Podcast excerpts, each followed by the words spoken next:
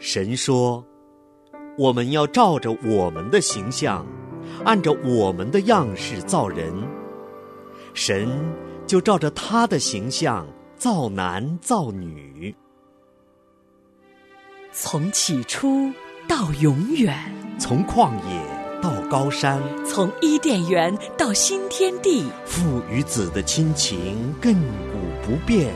你与我的亲情血脉相连，亲情不断电。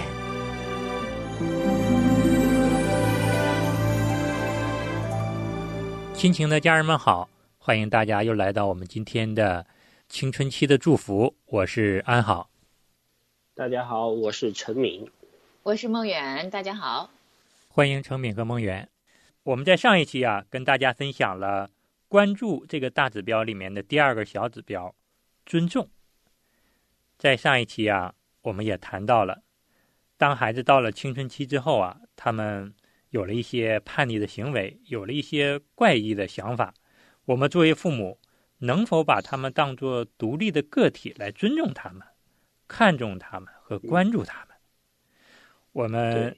能否像神尊重我们一样去尊重我们的孩子？那么今天呢，我们就来跟大家聊一聊，我们应该有怎样的态度和行动，来做到更好的尊重我们的孩子。嗯，这是一个很大的挑战，其实是挑战来的。嗯，我就在想，哇，哪里做得到啊？每个父母或多或少都会缺乏一些的。都会有一些欠缺的，是的，所以说呢，今天我们这期节目啊，与其说是跟大家分享，不如说是一次检讨，来检讨一下我们在生活中哪些言行没有很好的做到尊重我们的孩子。嗯，那我先来检讨一下吧。你先检讨。是我们家的孩子当然比较小，我的女儿六岁了，我最近经常在检讨我对女儿说话的。语气和态度，就是当他做错一些事儿啊，当他做的一些事儿或者是不符合我的这个看法和习惯的时候，我立刻我就想着要去批评他。我总是说他，我说你看看，你这个位置怎么又没收拾干净？你看看你用完的东西怎么又不放回到原处？你看看这个桌子让你画的。每当我说完之后呢，其实我心里也后悔。然后，特别是我在看到他的那个表情，他有的时候，嗯，你又说我，其实我心里就知道啊，我为什么没有很好的尊重他。其实我女儿做的事儿也没有多过分，她这个年龄就是喜欢到处涂一涂、画一画。我何不好好引导一下？等她结束之后呢，陪她一起收拾，陪她一起擦桌子，然后一点一点的让她养成自己独立收拾房间、独立擦桌子的这样的习惯。所以每次说完她，我自己心里也自责，又没控制住自己的脾气。为什么自己这么冲动，又有这样责备、斥责的语言出来？我是觉得我没有很好的做到尊重我的女儿。嗯，所以你说的是主要是在这个言语上面的，对吧？嗯，我要检讨的是，我们家有一个大问题。我们家老二，我们这几年才发现的，发现了，哎，不跟我们交流了。嗯。就是老大呢，我们还可以问一下，还可以说问出一些东西来。老二是拒绝，基本上就是完全封闭。嗯，那当然重要的事情，学校就是他会来过来问一下，就是爱说不说的，赶快说完就走一走。和我们交流就是没有什么乐趣似的，而且平时呢就尽量不交流，他就什么话都不说，或者说我们问他一些事情啊，他出去玩啊，绝对封闭，完全不告诉我们。嗯，我跟我太太想了好久，想出来哦，因为就是我们在之前取笑这个小孩太多。嗯，其实呢，我们的老二小时候他这个性格和他长得非常的可爱，也非常的好玩，特别讨人喜欢。嗯，那我们就特别喜欢跟他玩，特别逗他，然后他那些言行啊，特别的搞笑，我们想起他就想笑。嗯，我们是看着他做一些事情，我们都哈哈大笑，笑得一塌糊涂。嗯，但是呢，他在他的理解来说呢，我们是在取笑他。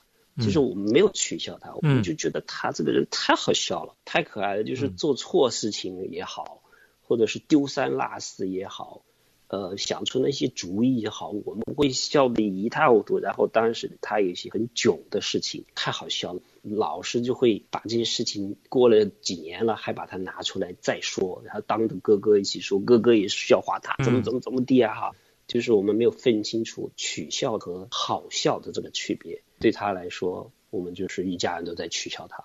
嗯，所以我们发现他就是把这个交流沟通的这个渠道给关了，嗯，不跟我们说了。嗯，你问我，我问他的同学怎么样，去哪里玩，不行，告诉你，你们你们又得取笑我。嗯，所以现在我们都是猜他去的还开不开心，他玩的好不好，缺啥？我的天，都是猜。嗯，所以我们现在在黑板上已经写上了，不可以取笑我们的弟弟，要不然我们真的是跟他交流会越来越少。这个是我们觉得在尊重方面是比较欠缺的。嗯，关于这个尊重的话题啊，因为我们上周录完了以后，我也回去想了，嗯嗯到底在我生活当中有一些什么样的是我忽略到了，没有去尊重孩子们啊？嗯我想了想，其实挺多的，也很难全部呃说出来，但是我可以分享两个吧。我觉得小孩子进入青春期，其实是呃在考验我们从他出生零岁到他十五岁以前进入青春期之前这十五年跟我们父母的关系。到了青春期的时候，那真的是好像交卷子一样被考验一下，我们的关系到底怎样？因为青春期的时候，其实有很多事情纠错已经来不及了。嗯，就是我意识到我以前的一些错误，在这个时间呢，呃，后悔晚矣。因为他进入青春期的时候，其实呃，像陈敏勋刚才分享的，好多小孩子啊，特别是男孩子，他可能就本身就不太愿意分享，加上青春期，他更看重跟朋友的关系，嗯甚至于他他因为想要独立自主，要做自己了，所以就不太愿意跟父母说话了。所以其实陈美兄也不用太气馁，呃，就是这个阶段而已。你们忍他三年，十八岁以后他会正常起来的。我们是也是有这个盼望，会在想，哎，说不定是是不是只是叛逆期，然后他长大了之后就会跟我们讲话。嗯是的，那些家庭好玩的时时光可能也也会留下来。当他会心一笑的时候，还是会跟你们沟通的。嗯嗯那说说回我自己这个两点要分享什么呢？就是我发现哈，因为我是妈妈嘛，我从小就是要抓着孩子们，我就怕他们出危险，嗯，特别是男孩子，他们经常有一些冒险的行动啊，攀个树啊，拿个树枝子来舞个剑呐、我都会制止的。男孩子呢，他有股男孩子那种冒险精神。其实嗯我现在反思，在他们年幼成长过程中，作为妈妈，其实被我抹杀掉了很多。嗯嗯所以到了青春期的时候，其实他们开始有一些这个想要去琢磨一些新鲜的东西，想要去尝试的时候呢，我有一个惯性就是不允许。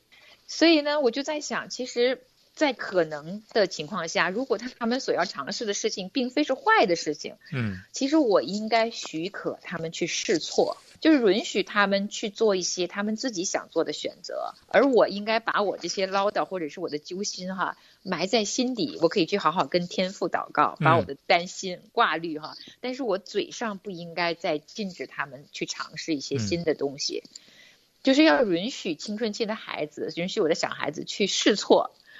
我其实最大的反思是在他们男孩子的生命成长里面，其实被我扼杀掉了很多很多他们想要冒险的事机会。嗯嗯，但是后悔也来不及重新补了。但至少我现在这一刻，我可以做到，就是尽量让我的言语呢少一些否定，少一些担忧，让他们能够轻松自在的、愉悦的去尝试一些他们嗯想尝试的。对我来说，这个是。有一点难的，就勒住我的口舌，这是我我要学习的。那第二个呢，是我的情绪。说真的，小孩子在小的时候乖好多，到了青春期哦，他们的那个语气哈，特别是可能，嗯，男孩子到了青春期的时候，跟妈妈的对话，他们可能会再加多一点男子汉的那种脾小脾气出来，呃，其实是许可的。但是作为妈妈来讲呢，他们的那个反应啊，有时候稍微一点点的激烈或者不耐烦，我就觉得很受伤，然后我那个火气就有点往外冒。嗯 我的那个情绪就比较容易被挑起来。所以我我第二个就是给我自己一个提醒，就是特别这两三年青春期的时候，我在跟他们对话、跟他们说的时候，我要加倍的做好我的情绪管理。心平气和，嗯，这个是我给我自己的座右铭，写在冰箱上面。心平气和，对，有的时候是这样，就是我们在面对我们的孩子呀，其实不管他们多大的年龄，刚才像孟远成敏说，孩子到青春期，像我家这个孩子很小，其实他们的言行呢，经常会触碰到我们情绪的底线。其实很多的时候，我们真的是要好好的先平息我们的情绪，才能够更好的去跟孩子相处。那么呢，我们下面呢就来听一听罗德盖奇在《天天为青春期孩子祷告》一书中为我们总结的要点：具体的行动和态度，尊重。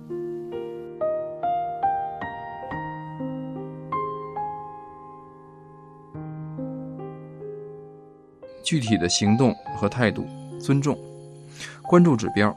青少年需要受到像成人一样的尊重，以尊重的态度和你的孩子说话，避免用命令式的语气对你的孩子说话，也不要用侮辱或轻蔑的绰号叫他。如果你做错了事，就该道歉，不论是因为误会、恶毒的话、管教不当、不正确的猜想而伤害你的孩子。你都要道歉，称赞你孩子处理事情的方式，不要问试探性的问题。如果你要纠正你的孩子，一定要避开别的孩子，私底下对他说。记住，要语气平和。第二，对你的青春期孩子要表现出尊重，尊重你孩子的时间，务必准时。如果你要到学校接他或带他去赴约，绝对不要迟到，有礼貌，用对待朋友的态度对待你的家人，经常说请和谢谢。进孩子的房门或浴室之前，如果门是关着的，一定要先敲门，并且耐心等待里面的回应。以身作则，用比较温和的语气说话，让孩子知道你要去哪里，什么时候回来。如果你要离开家，给你的孩子留一张纸条，告诉他你什么时候可以回来。第三，尊重你孩子想要独立的欲望，要他花时间做一些事情时，一定要先和他商量，问问你孩子有什么建议或看法，尤其当这个决定对你的孩子将会产生冲击的时候，考虑到他对私有空间的需求，如果他是和其他的弟弟妹妹。或哥哥姐姐共用一个房间，你必须想办法让他拥有私人的空间，除非你有明确的证据，知道他正在从事某项危害他健康或安全的行为，否则不要随意搜查他的房间。允许他有一段时间将房门关上进行独处。如果孩子不愿意你在公共场合出现在他的身边，你要明白。这不是针对你的个人，而是他需要独立。第四点，把孩子的朋友看成神所爱的人来对待，对他们说话时，要把他们当作可能受创伤、需要有人倾诉的青少年，即使他们有些怪异的行为，也不要用刻板的印象把他们定型。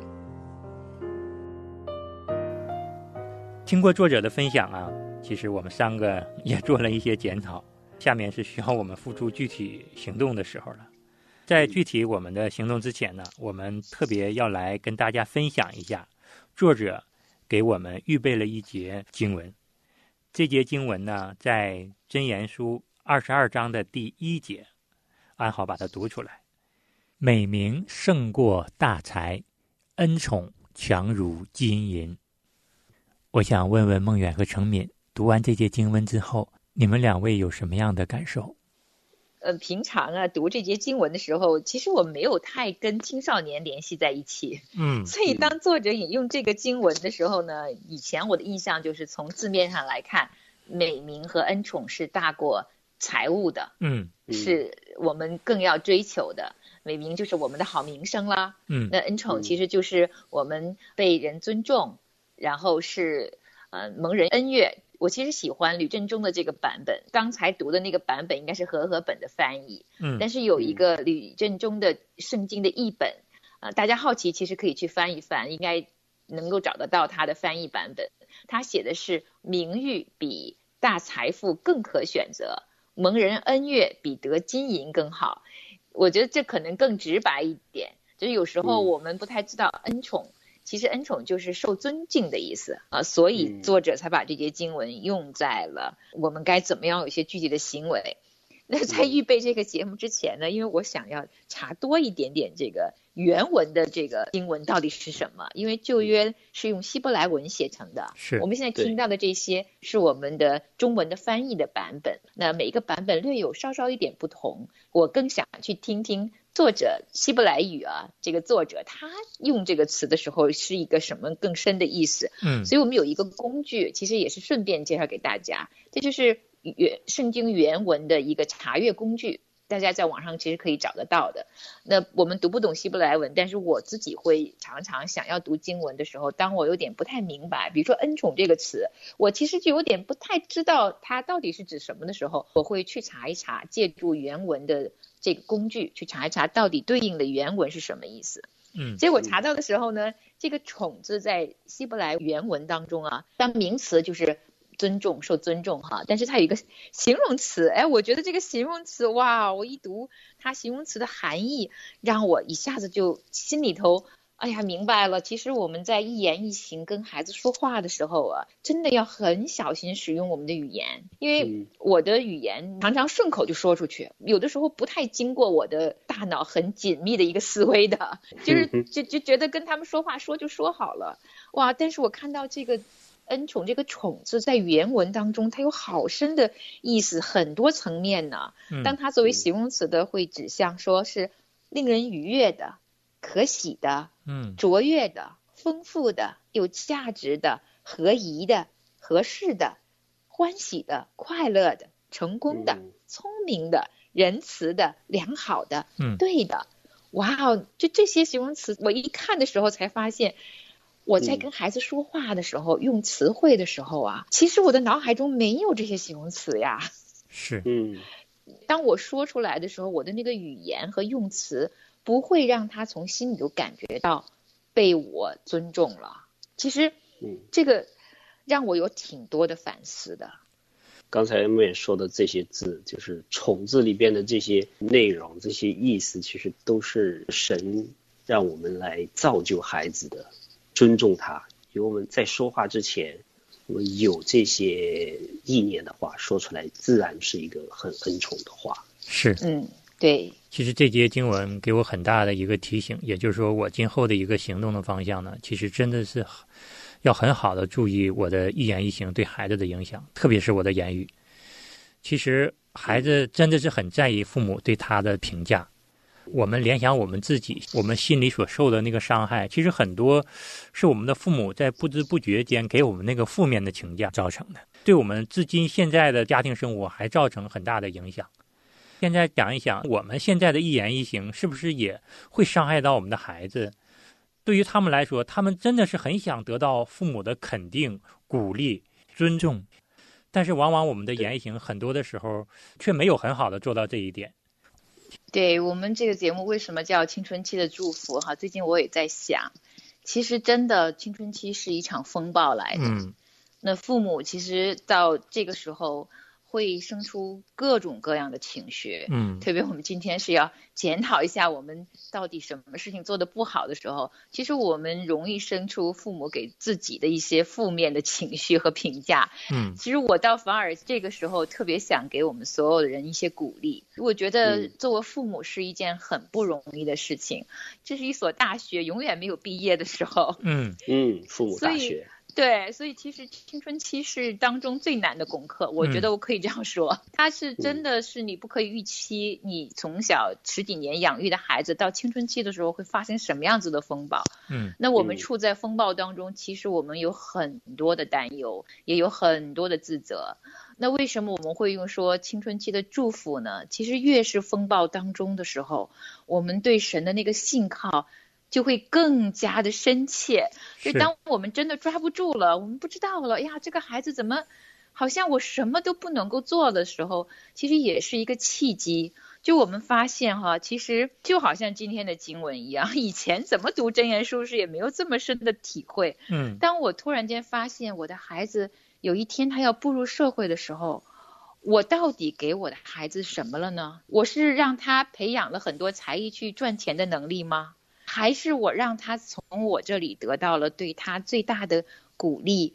在我的生命里面，我的孩子也知道妈妈对他的这一份尊重，这一份赞赏，能够让他有颗定心丸，然后嗯走出家门的时候，他是一个愿意去一生都去获得好名声、好名誉，而不是那么看重金钱的男孩子呢？嗯就是我，我到底把什么样的价值观给了我的孩子呢？是其实很多的时候有一些反思，呃我反而会在这一刻，因为这做这个节目呢，想得更深一点，然后也会发现啊，哎，其实有一些生活细节呢，我们也可以难得糊涂一下，没有做好的就算了，因为其实，呃，如果我们给了孩子爱，也让孩子在从小的生命里面得到了我们给予他的关注，没有一个父母生下来就是可以做好父母的。有时候我就想想，神真伟大呀！他就知道我们不行，嗯没有一个会做父母的，肯定有好多好多缺失。但是你看，天赋怎么看我们呢？嗯我们做天赋的小孩子，在天赋的心里边，他让我们可以有这样的机会做父母，就是给予了我们最大的肯定和鼓励呀。嗯嗯，我也是想说，我们不用太焦虑，我们不可能说做到十全十美，方方面面都可以兼顾的过来。主要是我们看好了大方向，对吧？他的这孩子的价值观，他的身体，他的灵性上，他的心理上，就是能够健康，这大方向好了就好。向神祷告，把培养孩子里边大方向我们能够做得好，就已经应该满足了。嗯因为我真的发现，我跟很多青春期的同龄的父母们来聊天儿，大家在这个阶段真的都有一种无助力，嗯，就是我们很想有具体的行动，但其实不知道可以做什么了。是但是年幼的孩子，你你是可以做很多很多来影响他们的，嗯所以就是珍惜。但是如果我们的孩子已经到了青春期，甚至于可能有些父母的孩子已经上大学了，都离开家了，那我们到底可以有些什么具体的行为呢？我觉得作者给了一个提醒，就是态度。有的时候可能我们行为言行已经真的到青春期的时候，他们不听我们说话，我们都没办法影响他们了。也不看我们，不跟我们一起参加家庭活动，所以我们的行为也影响不到了。但有一样、态度，就是时时时刻这个态度在我们心里边要端正好。这是给我自己的一个提醒，就是青春期的孩子他很会察言观色你的态度的。嗯就是有时候可能我们不是在跟他对话，但是我们对别人、对别的家人的态度，对其他成人的态度，我们跟其他人的言行，其实孩子还是在看、在留心的。所以嗯，我想我们彼此鼓励。虽然有时候青春期的孩子，我们不知道可以具体采取什么样的行动，当然我们能做多少就做多少。作者在这一章里边也给了我们很多细节，大家可以反反复复听听，怎么样可以多做一些具体行为。但假使说真的是狂风暴雨，我们做不了什么的时候，至少我们的态度要从心里边好好的来到神面前梳理一下，因为嗯，小孩子他懂的，你的一个眼神儿他都知道是什么态度的。对，是。当我们在教育孩子的这条路上觉得走得很艰难的时候，其实这个时候真的是需要我们好好的依靠神的时候。我们时刻要记得，是神把这样的一份美好的产业托付在我们每一位父母的手里。我们真的是需要靠着神来好好的养育他委托给我们的产业。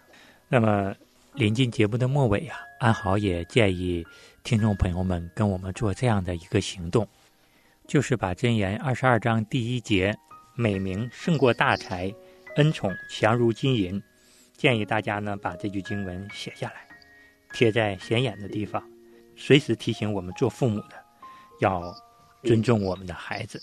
嗯，节目的最后，我们一起来做一个祷告。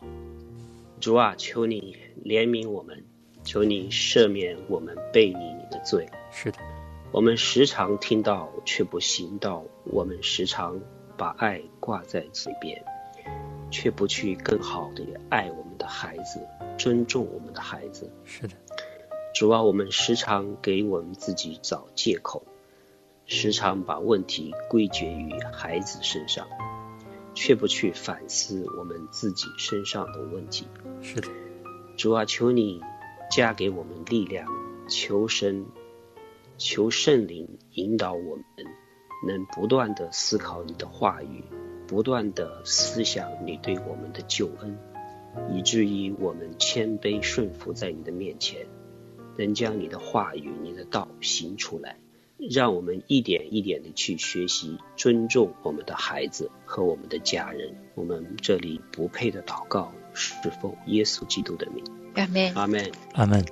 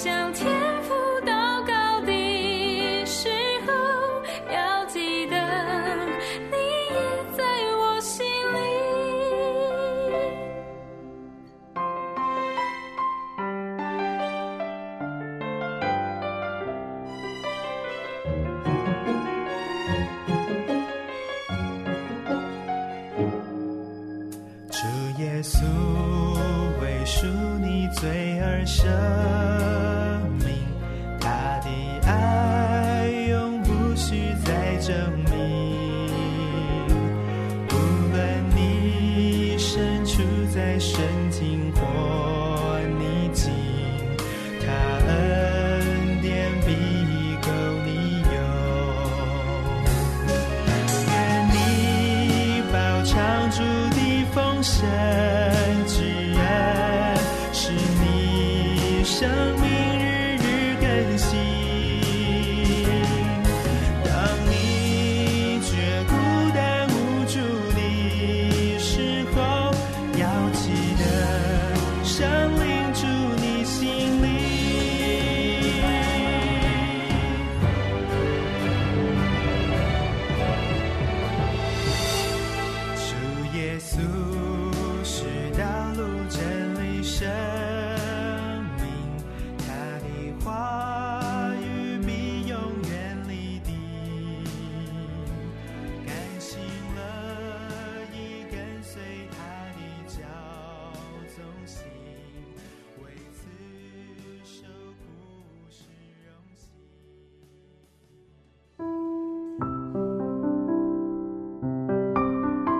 亲爱的听众朋友，现在您正在收听的节目是由良友电台为您制作的，每周一到周五播出的《亲情不断电》，欢迎您与我们联络。